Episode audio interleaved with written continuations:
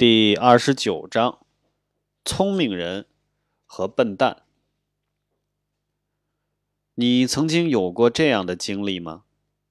当你跟小伙伴在自己家的院子里玩耍时，围墙的那一头有个陌生的男孩一直在盯着你们看，然后他突然走过来说：“想加入你们，并且要教你们怎么玩。”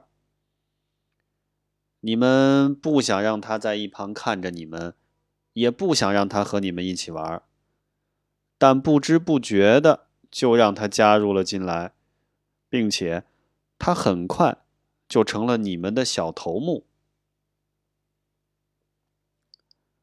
在希腊的北部，也有一个名叫菲利普的人，一直在旁边观看着斯巴达和雅典之间的战争。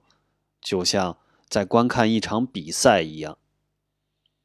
菲利普原来是一个名叫马其顿的小国的国王。在伯罗奔尼撒战争之后，斯巴达和雅典开始走下坡路。菲利普看准了这个机会，希望成为希腊的国王。虽然菲利普很会打仗，但他。不想通过打仗的方式夺得希腊王位，而想以和平的方式让希腊人接受他当国王。因此，他想出了一个计策。我们在前边已经说过，希腊人对波斯人十分痛恨。菲利普也知道，大约。一百年前，波斯人进犯希腊，结果被希腊人赶走了。希腊人一直铭记着他们的英勇的祖先大胜波斯人的故事，尽管这已是很久远的事情了。他们从祖父母和父母亲那里反复的听到这些故事，非常喜欢，并且一遍又一遍的。读着希罗多德写的历史，于是，菲利普对希腊人说：“你们的祖先的确将波斯人赶出了希腊，但没有乘胜追击，给他们一些颜色瞧瞧，而是让他们回到了波斯。你们甚至从来都没有想过要对他进行报复。”为什么你们现在不去征服波斯人呢？你们要让波斯人为他们过去的行为付出代价啊！然后他别有用心的补充道：“让我来帮助你们吧，我来带领你们对付波斯人。”在所有希腊人中，只有一个。名叫迪摩西尼的希腊人看出这是菲利普的阴谋。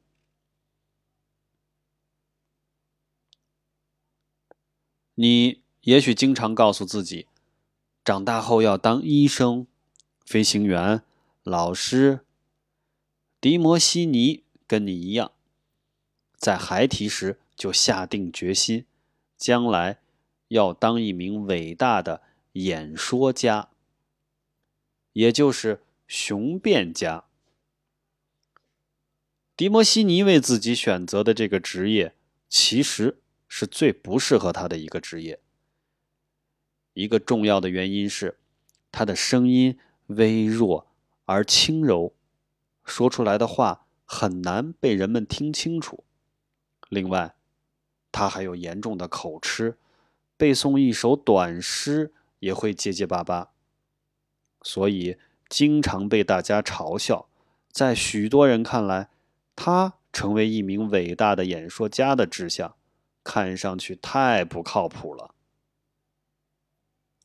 但是，迪摩西尼靠着自己顽强的毅力，不断练习、练习、再练习。他经常到海边捡一块鹅卵石放进嘴里。站在呼啸的海浪前边，想象自己正面对着一群愤怒的民众，然后开始发表演讲。他必须用最大的音量说话，才能使自己的声音不被群众的喧哗声所淹没。经过这样反复的练习，迪摩西尼最后真的实现了他的愿望，成了一名伟大的演说家和雄辩家。他的演说非常精彩，听众完全被他征服。他想让听众笑，听众就会笑；他想让听众哭，听众就会哭。总之。他想让听众怎么做，听众就会怎么做。当菲利普怂恿希腊人征战波斯时，这个阴谋只有迪摩西尼看出来了。他知道菲利普其实是为了当上希腊的国王。为了反对菲利普，迪摩西尼发表了十二篇演说。这些。揭露菲利普险恶用心的演说被称为“菲利普演说”。菲利普演说非常有名，我们现在依然用“菲利普演说”来指代那些对他人进行激烈抨击的演说。当迪摩西尼发表演说的时候，希腊人听得无比激动，群情激愤。一致决定反对菲利普，而一旦失去迪摩西尼的影响，希腊人就丧失了斗志，不再做出任何反对菲利普的行为。虽然迪摩西尼用尽全力反对菲利普，但是最后，菲利普依然如愿以偿的当上了希腊的国王。虽然菲利普对希腊人做出过带领他们征服波斯的承诺，但在还没来得及开始做准备的时候，他就死在了自己人手里，再也无法实施这个宏伟计划了。菲利普有两个儿子，名叫亚历山大。菲利普死的时候，亚历山大刚好二十岁。他继承父位，成了马其顿和希腊的国王。小时候，亚历山大看见一些男人在驯服一匹年轻的野马，但是没有人能够骑上这匹马，因为只要有人接近，他就会因受惊而暴跳不止。亚历山大向父亲提出请求，说自己也想尝试驯服这匹马。这个请求在父亲看来非常可笑，因为那么多年长的人都做不到的事，一个小孩怎么可能做得到呢？但是亚历山大最后还是得到了父亲的允许。只见他牵起这匹马走几步，然后很容易的就跨上了马背，飞奔起来。这让所有人都感到非常吃惊。亚历山大的父亲，也就是菲利普，看到儿子这么聪明，非常高兴，就把这匹小马作为奖励赏给了亚历山大。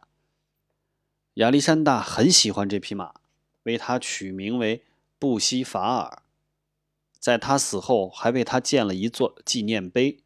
甚至以他的名字为好几座城市命名。亚历山大确实是个优秀的人，但是有些人认为他的优秀在一定程度上来自于一位伟大老师的影响。这位老师便是亚里士多德。从古至今，恐怕再也没有比。亚里士多德更伟大的老师了。如果有更多像亚里士多德一样伟大的老师，也就会培养出更多像亚历山大大一样优秀的学生。亚里士多德写了很多书，基本上涵盖了所有的学科领域。关于星球的天文学著著作，关于动物的动物学著作，关于心理学和政治学等学科的著作，还有一些你也许连听都没听说过。亚里士多德写的这些书，千百年来被学校当作教材使用，并且是学生们唯一的教科书。现在的学校每过几年就要换新的教科书，而亚里士多德写的书作为教材被使用了那么久，真是了不起啊！亚里士多德也有一位伟大的老师。这个人同时也是著名的哲学家，他就是柏拉图。而柏拉图的老师是苏格拉底，所以亚里士多德也可以算是苏格拉底的徒孙。你已经听说过东方的一些智者，而这就是希腊的三位智者，他们是苏格拉底。柏拉图，还有亚里士多德，在未来的某一天，或许你就会读到他们在两千多年前写的书，以及他们说过的名言。